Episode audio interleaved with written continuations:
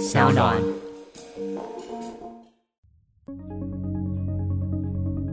嗨，大家好，我是嘉凯。在这节目中呢，我将分享自己每天在线上沙龙俱乐部当中所撰写的电子报内容。有些时候是哲学多一些，有些时候又会以商业案例分析为主，但时不时呢也会穿插一点点的灵性探索。总言之，就有点像是我脑内风暴的第一手之记吧。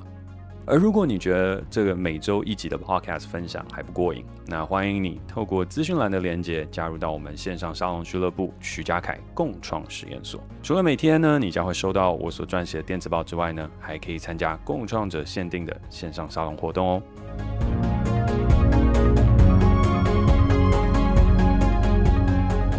好，那我们呢在上周一共发出了七篇的电子报，那分别它的内容如下。呃，第一篇的话呢，是探讨商业案例分析的 Self Tender 私人管家，去聊到了呃，我自己身为一个酒吧、一个餐酒馆的老板啊、我们面对疫情的冲击下，我怎么样尝试去创造一个新的商业模型，然后在里面有从我的发想的原因，一直到最后的执行框架的一个草稿。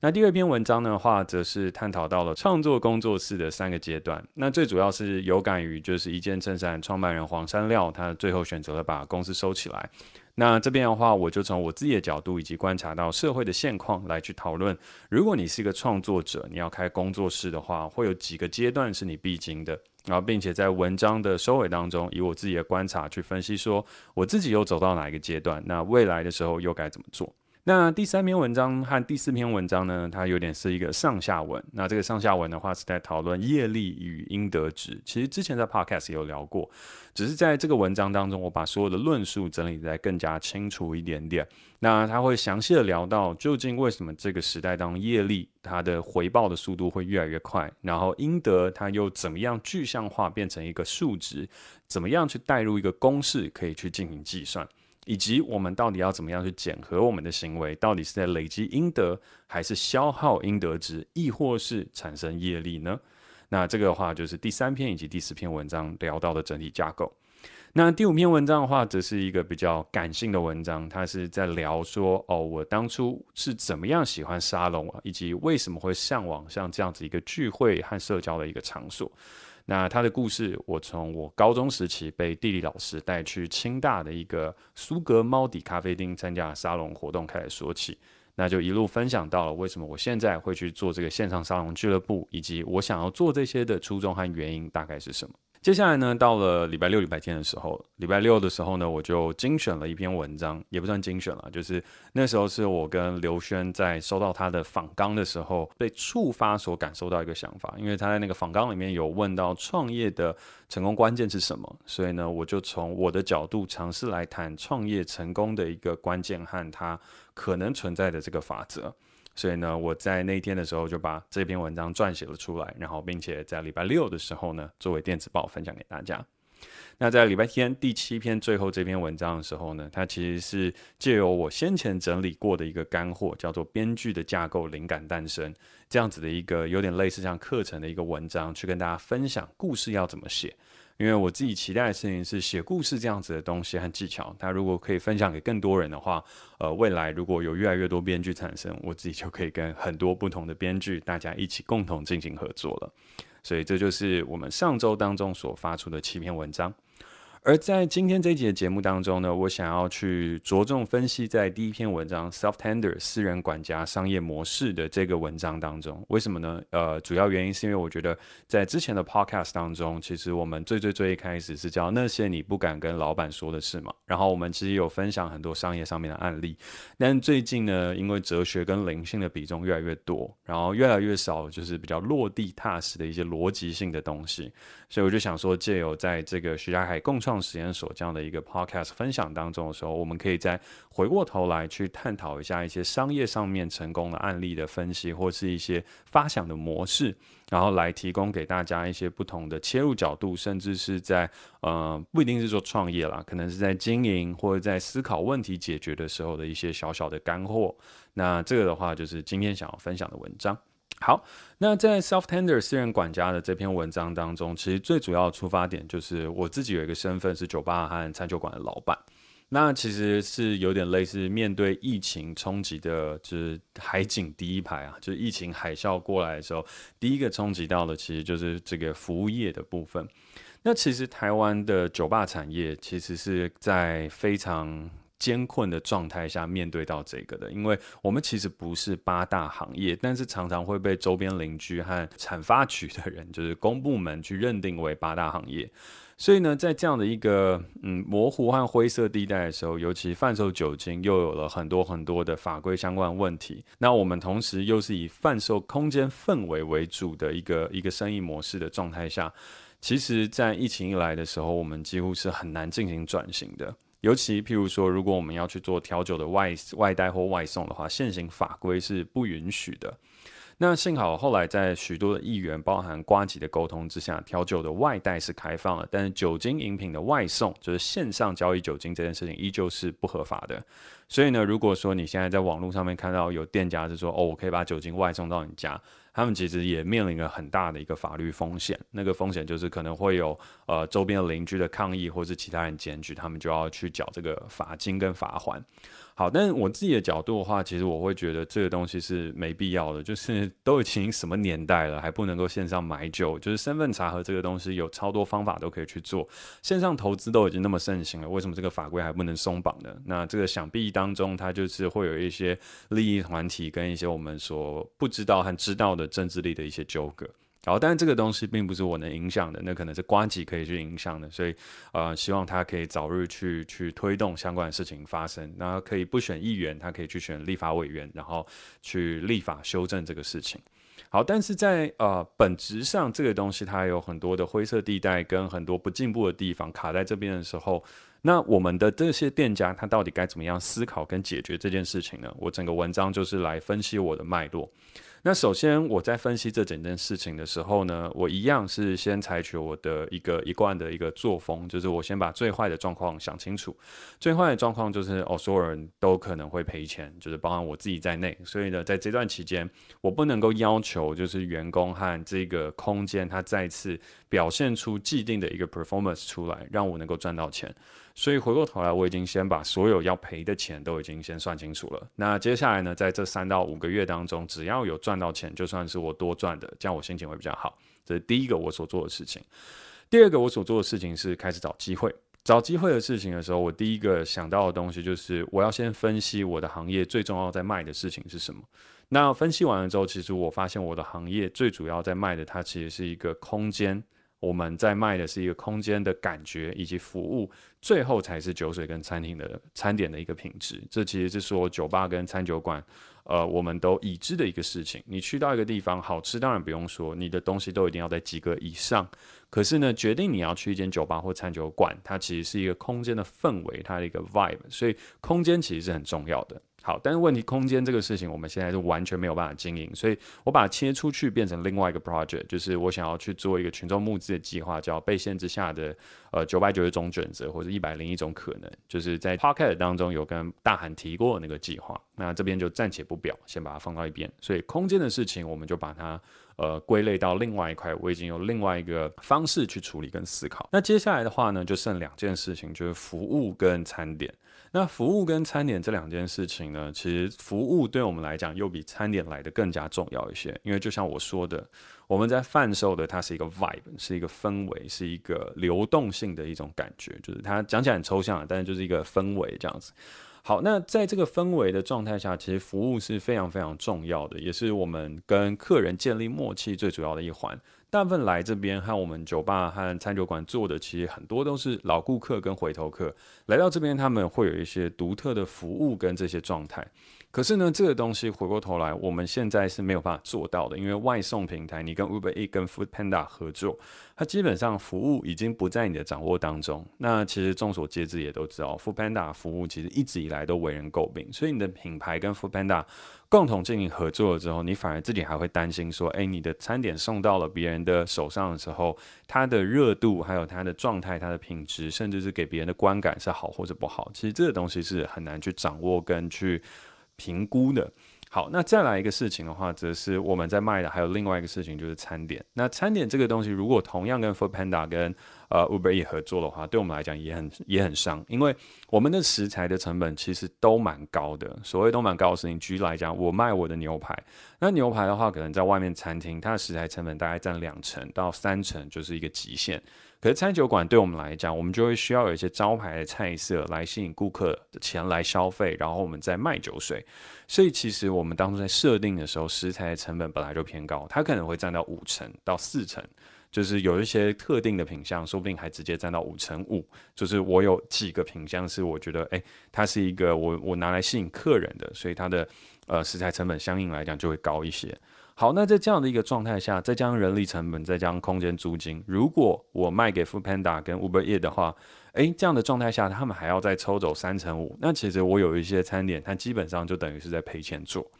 好，所以跟 Foodpanda、Uber Eats 合作，就是大众外送平台合作这条路，对我来讲，我一开始就把它 lock down 了，因为。算起来不划算，就是你不要去做一些乍看之下会让你忙但是赚不了钱的事情，那个只会让你员工觉得心累，你自己也觉得心累。到底为谁辛苦为谁忙？这个东西是不对的。所以在最一开始的时候，我其实自己的设想就是，我们其实不太能够去跟这些大型的外送平台合作，因为符合这样子的一个餐点需求，它可能是一般的餐厅或是所谓的云端厨房，他们的竞争力是比我们更强的。那如果我们要在这个时间点当中就选择去做这样的一个转弯的话，整个业态的调整跟我未来的东西，它会有很多很多它需要去磨合跟去思考的事情。那它有可能为了这个。转型付出的钱更多，那其实更得不偿失。因为回过头来，就像 Donald Trump 他曾经说的，就是他虽然是一个呃狂人啦，但我觉得他说的也有点是正确。就是两年过去后，COVID-19 结束了之后，呃，餐厅服务业它不会垮，只是换了一批老板而已。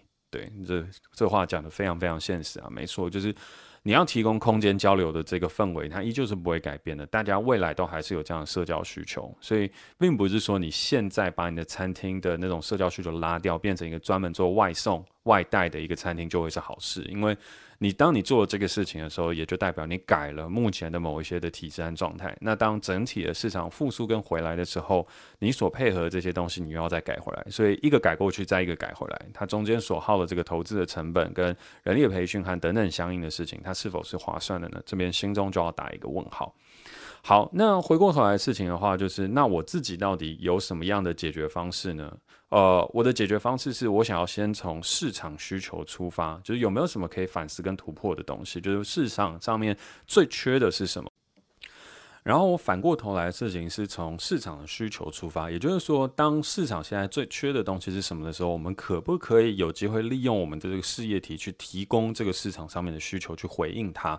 就像我说的，我们不能一直在想的事情是我们要卖东西给别人，然后可是别人可能真的也不需要我们的产品啊。那回过头来的事情是，那如果这个市场上它出现了这个刚性需求的话，那我们有没有办法稍微做一点点的转型，去符合它的需求呢？所以我那时候感觉到疫情之下，大家其实最重要的两个需求就是物流和配送。物流的事情就是配送货物这件事情，然后第二个事情的话就是社交，就是真人之间的一个虚拟互动，就是去排解我们被关起来的这个情绪。所以，如果从这两个需求来看的话，我就想到一个可能性，就是一个以储值，就是大额金额储值为出发的 self tender 私人管家的这样一个服务，来去提供物流和社交这两个刚性需求上面的满足，并且从我们自己的角度去切入。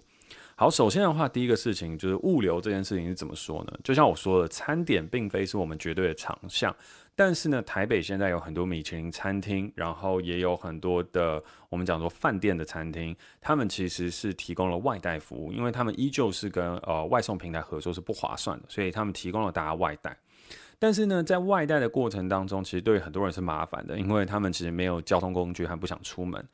虽然外带是一个很安全的环境，可是对大家来讲也还是一些不便，所以大家都还是想办法要去叫外送回来吃，这样是最方便的。所以我那时就在想，那如果我们的强项是所谓的饮料，然后呢，如果他有一笔相对大额的储值金进来的时候，我不收他外送费，但是我可以去帮他去带一个他喜欢的一个外带的食物，然后呢，再配上我们的饮料一起送过去。那其实这样子的服务是不是对于某一些人来讲，他会更加有吸引力呢？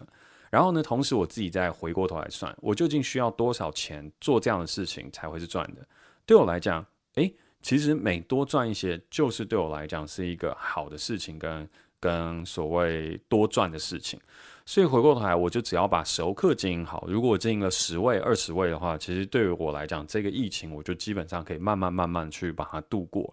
然后大家要忙的事情，同时也都可以去忙得到。那这边的话，他也不用每一次都是来买我的我的餐跟我的饮品，我们可以提供一个另外一个服务，就把我们视为一个管家来去切入到现在外送市场已经极具饱和，然后而且是呃需求大过于供给的一个状态。那我们就从这边可以去切入，类似有点像 Cutaway 他们在做的一个事情，就卡个位。卡格威它其实有提供相应的一种类似服务，那只是我们是更针对熟客，不以平台为发展，都是以一对一的合作为这样的一个取向。好，那第二件事情的话，我们去思考的东西就是。诶，社交这件事情，以及它有没有办法潜在就是酒精外送的这个东西去做解决？所以那时候我就跟律师进行讨论，就是如果我要去做这个事情的话，它有哪一些是法规上面绝对要避免的事情？好，首先第一个事情就是他不能够直接付钱，就是刷卡给这个店家说我要去买这个东西。所以回过头来，像卡格威他在做的事情，就是他派一个人先去跟订店家订了这个货，然后把这个货就是这个酒水放到了这个客人面前，然后他们。进行交易，这个东西面交就可以，因为我确认你的法定年龄，然后我也知道你是可以买酒的，所以这时候我把这个东西卖给你，那这个东西就 OK。所以他提供了一个线上询价服务，然后只是呢，他把这个线上询价服务，把这个管家作为他事业体的延伸，让他把这个品相外带了出去，然后卖给你。那以这样的一个状态来讲，我的私人管家和我现在所拥有的另外一个事业体 Self Token，他就可以来做这个事情。所以回过头来，我让他去做了这个事之后，他就产生了一个金流断点。然后这个金流断点当中呢，他也可以去提供相对来讲，我们 self token 跟你收了这个储值金，卖给你了我们的虚拟货币 self，它其实就是一个储值的概念。然后当你所需要这样子的一个一个一个酒水的外送或等等的时候呢，我们就来跟你说，哎，你们需要什么样的酒水？然后我帮你去做询价，或帮我帮你请 bartender 去做特调，特调了之后，我帮你把这个东西带到现场，然后那个时候我们再用我们所储值好这个储值金进行线上交易。那这个东西就是完全合法的，因为它的整个的状态就并不是说你直接付钱给这个店家，然后你在线上购买了酒水这件事，没有，它是现场我确认你是谁之后，我们在 cryptocurrency，我们在我们自己的一个 token 进行交易的这样一个方式去做。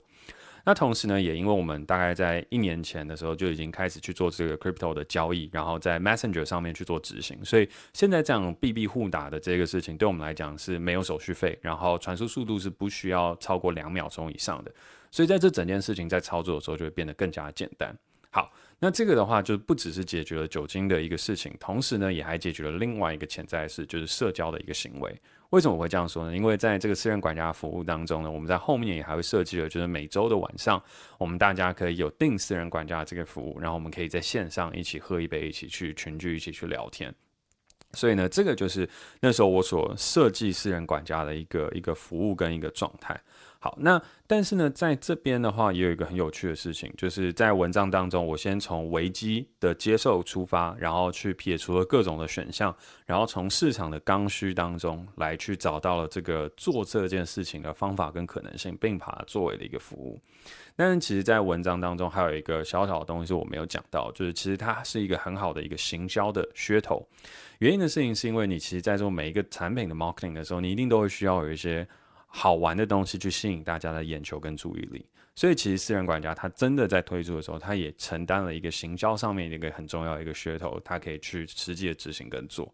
所以其实，在最最最一开始的时候，我就设想的事情是，我在猜他的贩售速度应该会是在一个月内慢慢慢慢去进行贩售，然后呢，一开始以限额的方式去做推动。那推动了之后，慢慢的成长了之后，它未来也有可能是可以持续去保有的一个这样子的一个服务，然后最后变成一个长期的生意。它并不会因为我们今天该怎么说，就是疫情结束了之后，这门生意就没有了，因为还是有很多人在居家开趴，或是它有瞬间当中有一个酒精外送的一个需求，然后甚至是去外带某一些食物的一些可能和状态。那这时候它就会变成是我们跟熟客所建立的另外一种。呃，付费的模式跟联系的管道，所以它就等于是我只要一直做下去，它就会是一直一直的积累，而不会只是因为疫情来的一个小小的转折跟阴影的方式。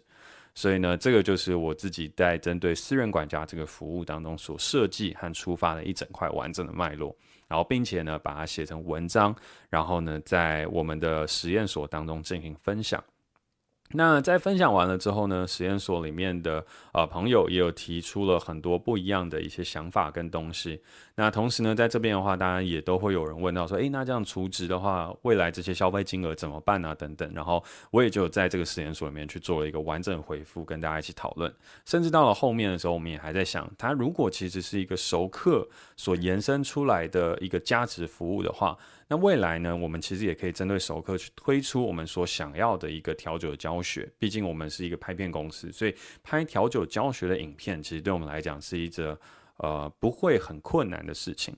那针对这样下去的状态下，我们就可以针对我们的熟客的课程有一个更完整的一个把握度。那针对熟客课程，把把握度掌握清楚了之后，我们更清楚我们在做的事情和生意是什么样子。那到了未来的时候，其实这些东西都会变成一个非常非常好的一个积累，不断的往前做下去。就比较不会像是盲目的再去追求呃每一个市场当中的一个波峰，或是每一次因应每一个危机当中所要做的转折，没有每一次因应危机，我们应该要做的事情是把自己的地盘再更加的收拢和巩固，然后不要盲目的去快速的去做决定，然后我们更要做的事情是把所有东西都按部就班的把它扎实做好。好，所以回过头来，我所做的这整块商业判断跟延续私人管家这个服务，还有我商业上面的处理的话，在这边做一个小小的总结，跟大家说，就是第一个。呃，我们在做的时候呢，首先我们是去承认了这些危机，然后呢，我们也去把这些事情做好来。然后第二个事情是从外部的状态来去评估市场的需求，再来是提出一个我们可以去做积累，然后呢，想办法去把所有问题能够一一一一去克服，不求一步登天，但是可以逐一累积的一个解决方法。那就是整篇文章和今天在这个 podcast 当中想要去跟大家分享的一个事情。那希望对大家呃也有所帮助。那如果你对于像这样一个类似的商业案例的分析，或者是一些想法，有更多问题想要问的话，那其实呃你都可以在 Apple Podcast 留言给我，或是私讯我的 IG 等等的。那你有想要更多更延伸的讨论的话，那当然最快的方法也就是加入到我们的线上俱乐部。你只要加入进来之后，在底下留言，基本上我有看到的话，有时间就一定会进行回复的。好，那最后的话呢，就感谢大家收听今天的节目啦。我是嘉凯，然后期待有一天呢，可以在线上沙龙俱乐部当中呢，与你一起相会，讨论更多不同的观点以及想法。那我们就下周见喽，拜拜。